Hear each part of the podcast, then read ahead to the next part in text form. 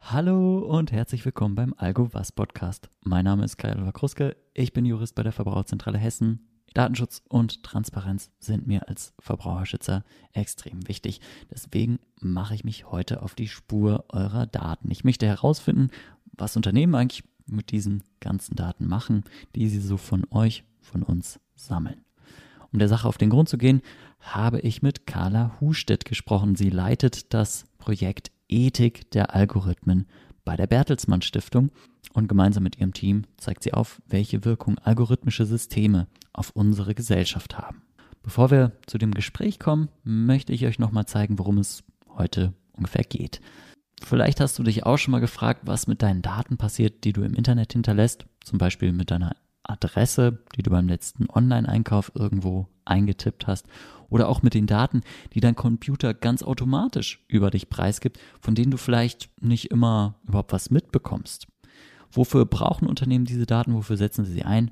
Wann nutzen Unternehmen die Daten, ohne dass ich vielleicht auch was davon mitbekomme?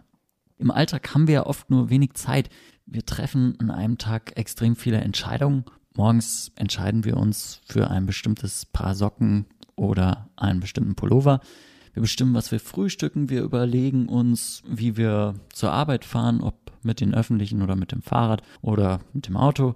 Bei jeder Website, die wir anklicken, entscheiden wir, wie viele Daten ein Unternehmen von uns sammeln darf. Und weil wir meistens eben nur wenig Zeit haben, klicken wir an der einen oder anderen Stelle vielleicht auch einfach mal okay, ohne uns wirklich Gedanken darüber zu machen, was das jetzt bedeutet mit den ganzen Cookies oder was auch immer.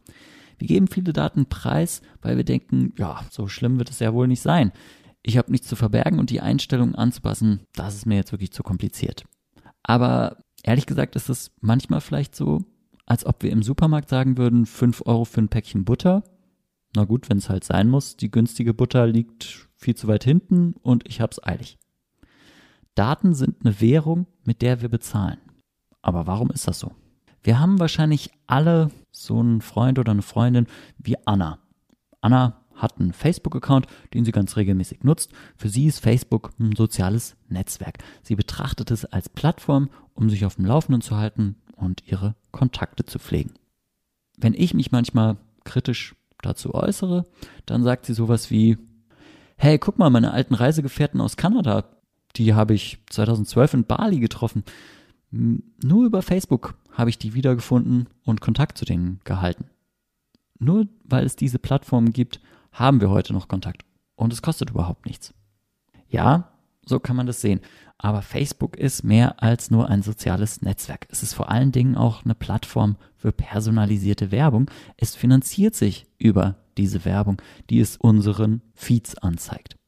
Die Anzeigen werden von Unternehmen bezahlt und je mehr Daten Facebook über uns hat, desto passgenauer kann Facebook uns diese Werbung anzeigen. Die Daten auswerten, die richtige Werbung schalten, das macht natürlich alles ein Algorithmus. Nicht schlimm, sagt Anna, dann kriege ich doch passende Werbung angezeigt. Ist doch besser als Werbung, die mich überhaupt nicht interessiert. Stimmt und stimmt auch nicht. Verschiedene Studien zeigen, Unternehmen, die mit ausgefeilten Konzepten Kundendaten auswerten, die verdienen mehr.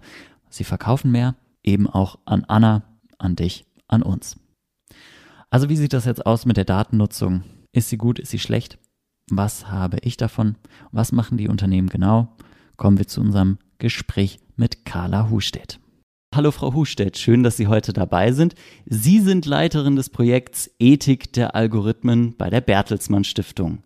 Können Sie uns verraten, wie Unternehmen eigentlich unsere Daten nutzen, also welche Zwecke die damit verfolgen? Ja, hallo auch von mir. Schön, dass ich heute hier sein kann. Also ich glaube, es ist sehr wichtig zu wissen, dass wenn man sich im Netz bewegt als Verbraucherin oder Verbraucher, dass dann permanent Daten über unser Verhalten im Netz gesammelt werden. Also es gibt direkte Daten, zum Beispiel unseren Namen oder auch Spracheinstellungen, die wir in unseren Browsern vorgenommen haben, die gesammelt werden und die teilweise auch nützlich sind.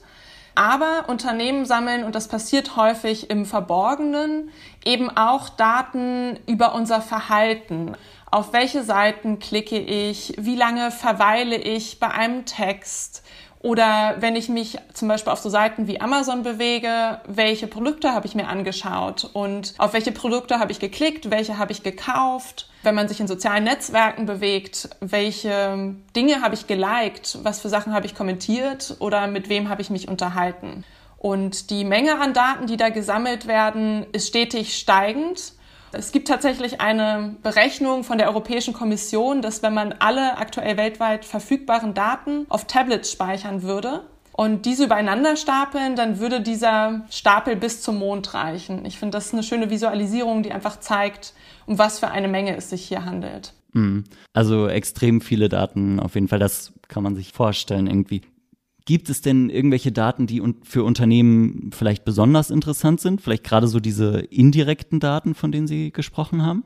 Ja, auf jeden Fall. Also die Geschäftsmodelle von so Seiten wie Facebook, aber auch Amazon, die basieren darauf, dass sie verstehen, wann wir besonders anfällig zum Beispiel sind, auf Werbeanzeigen zu klicken. Also sie versuchen zu analysieren, was sind unsere Interessen, was ist unser Gemütszustand indem sie zum Beispiel auch ja, virtuelle Experimente mit uns durchführen, indem sie uns einer Personengruppe bestimmte Dinge zeigen und einer anderen Personengruppe Dinge andere Dinge zeigen und dann schauen, was funktioniert besser. Und genau so machen diese Unternehmen ja auch ihr Geld, indem sie eben anderen Unternehmen die Möglichkeit für personalisierte Werbung bieten. Ich glaube, das ist auch das, was am wichtigsten ist zu verstehen, dass Daten eben immer Informationen über unser Verhalten bedeuten und dass basierend auf diesen Informationen unser Verhalten auch wiederum beeinflusst werden kann. Ich finde deshalb auch den Begriff des Datenschutzes ehrlich gesagt immer ein bisschen irreführend, weil es ja eigentlich gar nicht darum geht, die Daten zu schützen, sondern es geht darum, Menschen davor zu schützen, dass sie in ihrem Verhalten beeinflusst werden. Es geht um Macht inwieweit ist es denn vielleicht auch dann problematisch, wenn mir Algorithmen äh, passgenau zugeschnittene Werbung zeigen? Also äh, Unternehmen sagen gerne, diese Werbung sei ja auch besonders in meinem Interesse, das ist besonders relevante Werbung, die sie mir zeigen. Aber wo könnte denn vielleicht die Schattenseite davon liegen? Also das stimmt natürlich, dass es in bestimmten Bereichen auch für die Nutzerinnen und Nutzer hilfreich sein kann wenn Dinge auf uns zugeschnitten werden. Also wenn ich beispielsweise auf Spotify bin und mir wird Musik angezeigt, die tatsächlich meinem Geschmack entspricht. Oder ich will Bücher kaufen und mir werden Bücher vorgeschlagen, die ja ähnlich sind zu meinen Interessen, dann ist das natürlich auch was Positives. Wir müssen uns aber darüber bewusst werden, dass diese Unternehmen unglaublich viel über uns wissen, teilweise mehr als wir selber. Und es gibt ein Beispiel aus, ich glaube, England stammt das, dass das sehr schön zeigt, wo eine Frau einen äh, Katalog, einen Produktkatalog zugeschickt bekommen hat mit Schwangerschaftsprodukten zu einem Zeitpunkt, wo sie selber nicht einmal wusste, dass sie schwanger ist.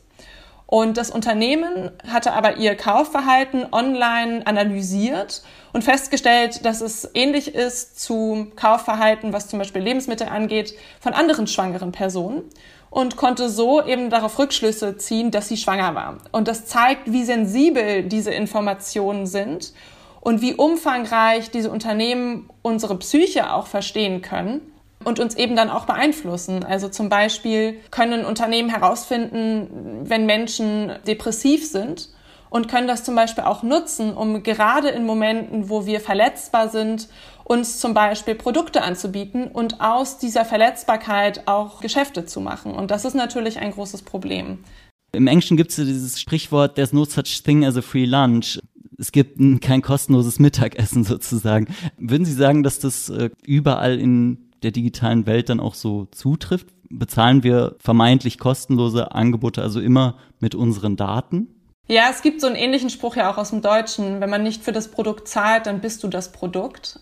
Ich würde tatsächlich sagen, dass das, ja, dass das zutrifft, dass es, wie gesagt, nicht immer per se ein Problem ist, aber dass wir erstens ein Bewusstsein darüber brauchen und zweitens Auswahlmöglichkeiten.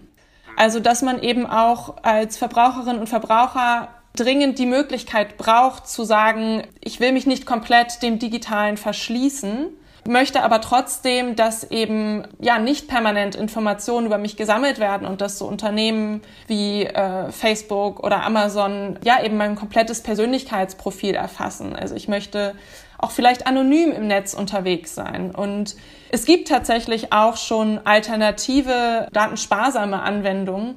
Das Problem ist, dass die in der Breite einfach noch nicht genutzt werden. Und dafür gibt es sehr unterschiedliche Gründe. Da fehlt es dann so ein bisschen an Wahlfreiheit, weil es gibt ja auch so Netzwerkeffekte sozusagen, ne, dass man so ein bisschen eingeschlossen ist wenn man Facebook nicht nutzen möchte, bleibt einem ja eigentlich kaum eine Alternative, weil der gesamte Freundeskreis ist wahrscheinlich auf Facebook aktiv und wenn ich dann noch irgendwas mitbekommen möchte, dann bleibt mir ja kaum was anderes übrig, als eben auch teilzuhaben, ne? Richtig, also ich merke das auch selber. Ich bin zum Beispiel umgestiegen auf äh, Messenger-Dienste, die besser verschlüsselt sind, die datensparsamer sind und wollte mich eigentlich zum Beispiel von WhatsApp abmelden und habe es immer noch nicht geschafft, weil ich Menschen habe zum Beispiel in meiner Familie, die einfach auf WhatsApp sind und wo es sehr schwer ist, die davon wegzubekommen. Ähm, wie Sie schon meinten, man spricht von sogenannten Netzwerkeffekten, die es nicht immer gibt im digitalen. Also die werden besonders sichtbar bei solchen Plattformen, wo man eben, um mit Menschen in Kontakt zu bleiben, ja quasi dazu gezwungen wird, dort zu sein, wo eben auch alle anderen sind. Die werden aber auch teilweise sichtbar bei ähm, eben ja Systemen, die zum, wo zum Beispiel im Hintergrund Machine Learning, also sogenannte künstliche Intelligenz dahinter steckt, also bei Suchmaschinen.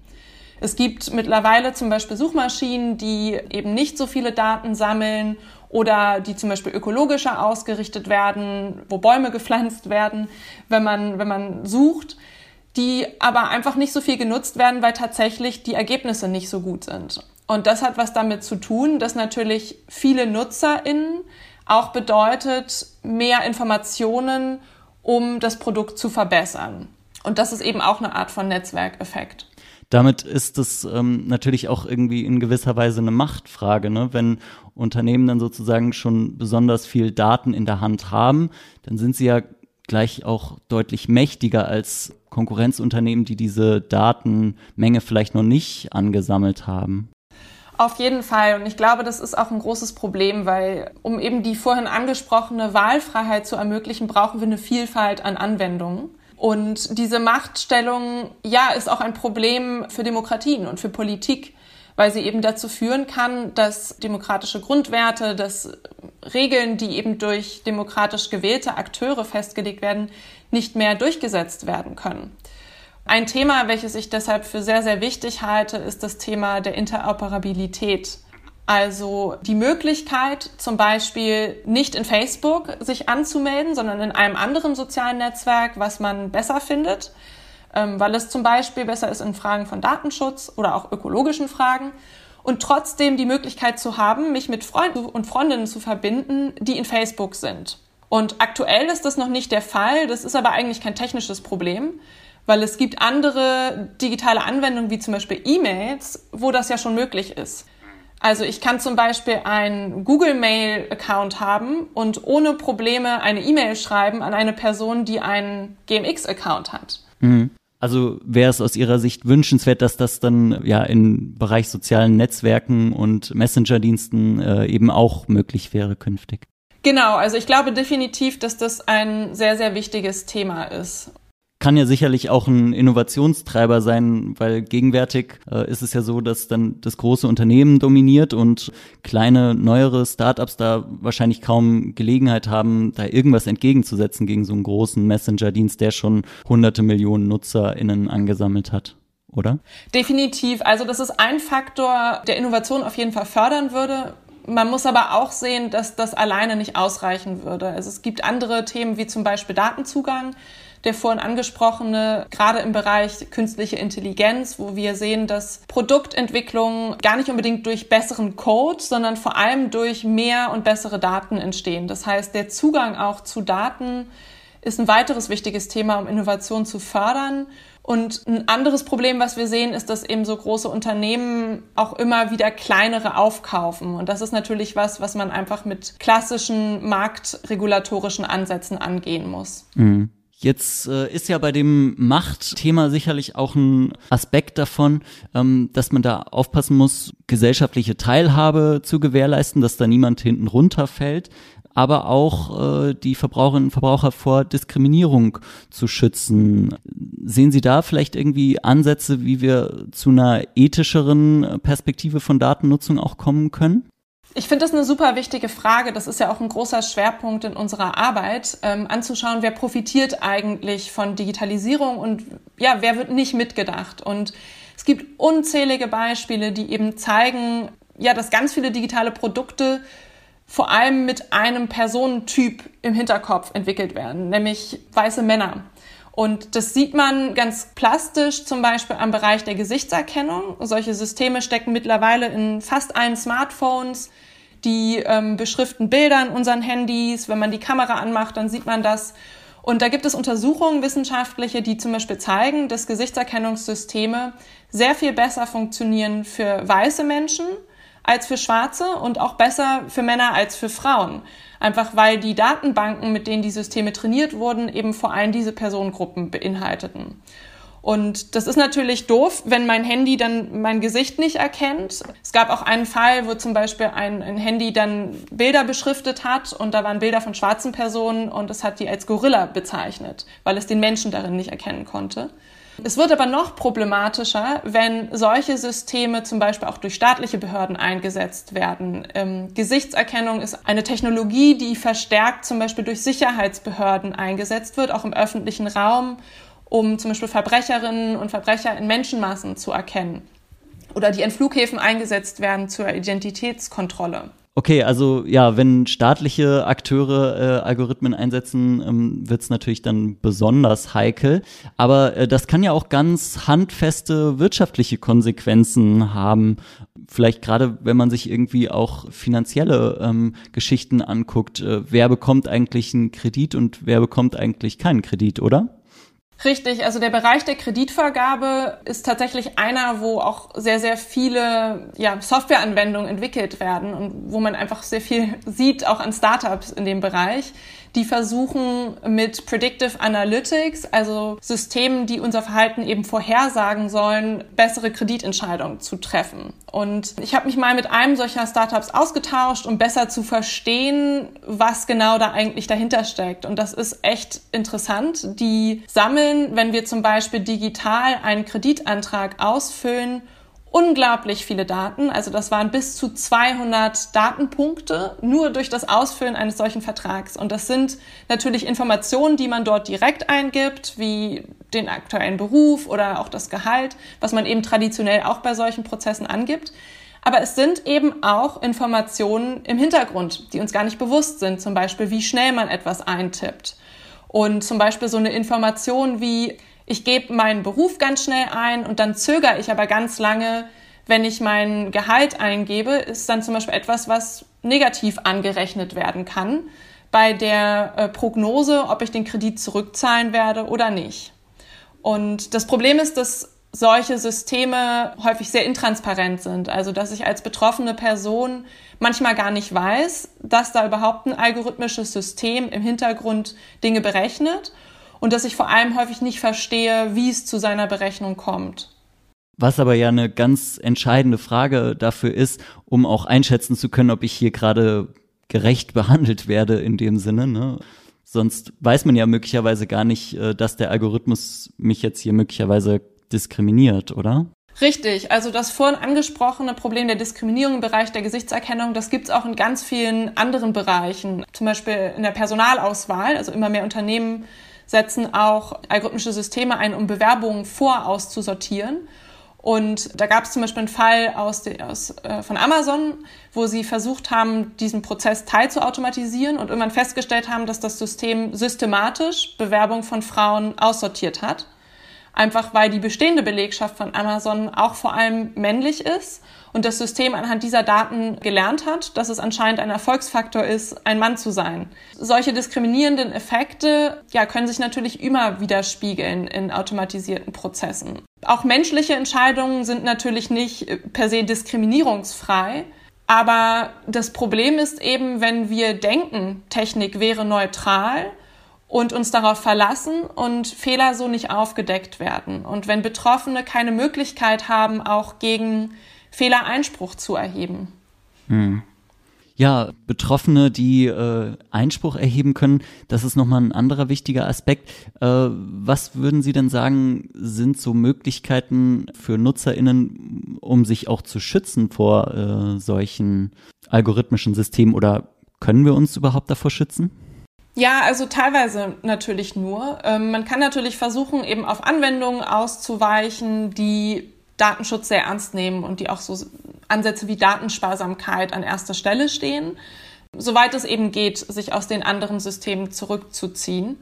Und es gibt ganz witzig, aber das ist natürlich nicht ausreichend, auch mittlerweile so Guerilla-Taktiken im digitalen Raum. Also man kann sich zum Beispiel Browser-Erweiterungen installieren, die Noise, also Störungen produzieren und das Web-Tracking, also die Erfassung von Daten zum Beispiel versuchen zu verwirren, weil sie eben nicht verhindern können, dass Daten erfasst werden.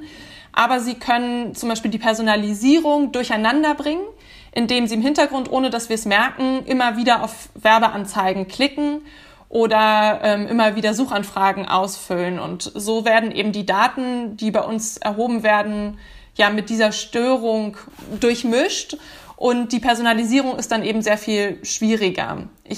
Glaube aber im Endeffekt, dass das nicht die Lösung sein kann und dass wir überhaupt vorsichtig damit sein müssen, zu viel Verantwortung auf einzelne Nutzerinnen und Nutzer abzuschieben, sondern dass wir einfach eine politische Diskussion darüber brauchen, was es für Schutzmechanismen bedarf, was für Regularien es bedarf, vor allem auch wie Gesetze auch im digitalen Raum besser durchgesetzt werden können sicherlich auch eine Diskussion, bei der wir uns alle wahrscheinlich einbringen müssen, irgendwie, um da auch äh, sicherzustellen, dass unsere Interessen gehört werden, die aller Verbraucherinnen äh, und Verbraucher. Ja, das waren viele interessante Aspekte. Vielen Dank äh, für das interessante Gespräch, äh, Carla Hustedt. Sehr gerne. Also, wenn ich für etwas nicht bezahle, dann bin ich das Produkt. Und das Produkt, das ist immer nur ein Objekt kann man ja sagen. Mit digitaler Souveränität passt das nur eingeschränkt zusammen. Wir sollten uns also einsetzen für mehr Macht über unsere Daten. Und das heißt vielleicht auch, dass wir mehr Wahlfreiheit brauchen. Interoperabilität, aber auch unterschiedliche Bezahlmodelle. Vielleicht sollte es neben der Bezahlung mit Daten einfach auch ein Modell geben, wo man mit Geld bezahlt und ich dafür dann weniger durchanalysiert werde.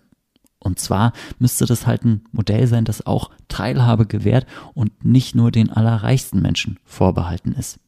Wo es geht, müssen wir eben an der einen oder anderen Stelle Druck ausüben und auf datensparsamere Alternativen ausweichen, auch wenn das vielleicht manchmal etwas mühsamer ist. Und an bestimmten Stellen braucht es sicherlich mehr Schutz durch Gesetze, durch den Gesetzgeber. Man kann sich eben nur teilweise überhaupt selbst schützen. Und den wichtigsten Aspekt von Gespräch mit Frau Hustedt fand ich, Technik ist eben nicht neutral. Sie dient Interessen, klar, aber sie kann einfach auch diskriminieren. Nämlich, wenn die Daten, auf denen Algorithmen basieren, selbst diskriminierend sind, dann wird auch der Algorithmus diskriminierende Entscheidungen treffen. Aus Verbraucherschutzsicht ganz klar, das muss kontrollierbar sein. Warum hat Murat den Kredit nicht bekommen, aber Maximilian schon? Warum wurde Christian eingestellt aber Svetlana nicht. Und mit diesen etwas vagen Zukunftsaussichten schließen wir diese Podcast-Folge. Liegt quasi irgendwo auch an uns allen, in welche Richtung sich dieses Algorithmenthema letztlich weiterentwickelt. Aber ich hoffe, wir konnten euch ein paar interessante Aspekte beleuchten. Danke auf jeden Fall fürs Interesse, fürs Zuhören. Mein Name ist Kai. Das war's von mir. Ciao.